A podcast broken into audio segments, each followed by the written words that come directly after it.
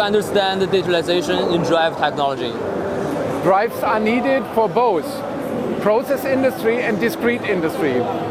So drive digitalization is the foundation of digitalized enterprises. When we talk about digitalization of drives, there are three key points. Virtualization, connectivity, and analyze. Virtualization is a simulation-based engineering tool. Siemens provides NX MCD for checking the mechanics design. Normally, 70% of such commissioning tasks can be done in this virtual environment before the machine is built up physically.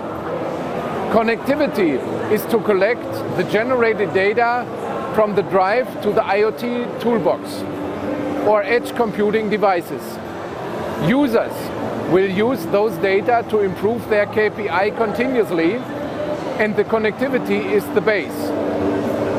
Our SINAMICS drive is able to connect into those devices and ensure a stable, high frequent and secured data transmission. The purpose of Analyze is for converting the captured data into intelligence. Users are able to know their machine operation status from data monitoring with low latency. This helps them to find potential risks before the failure or waste really happens and solve them as early as possible. What solutions can Siemens provide to enable additive manufacturing?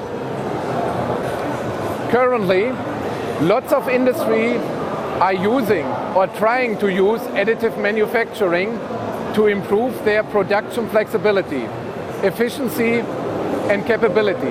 We can provide automation products such as SIMATIC PLC, Synamic Servo System, or CNC controller.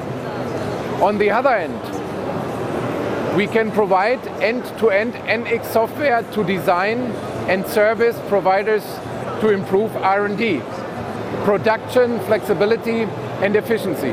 西门子博大精深，同心致远。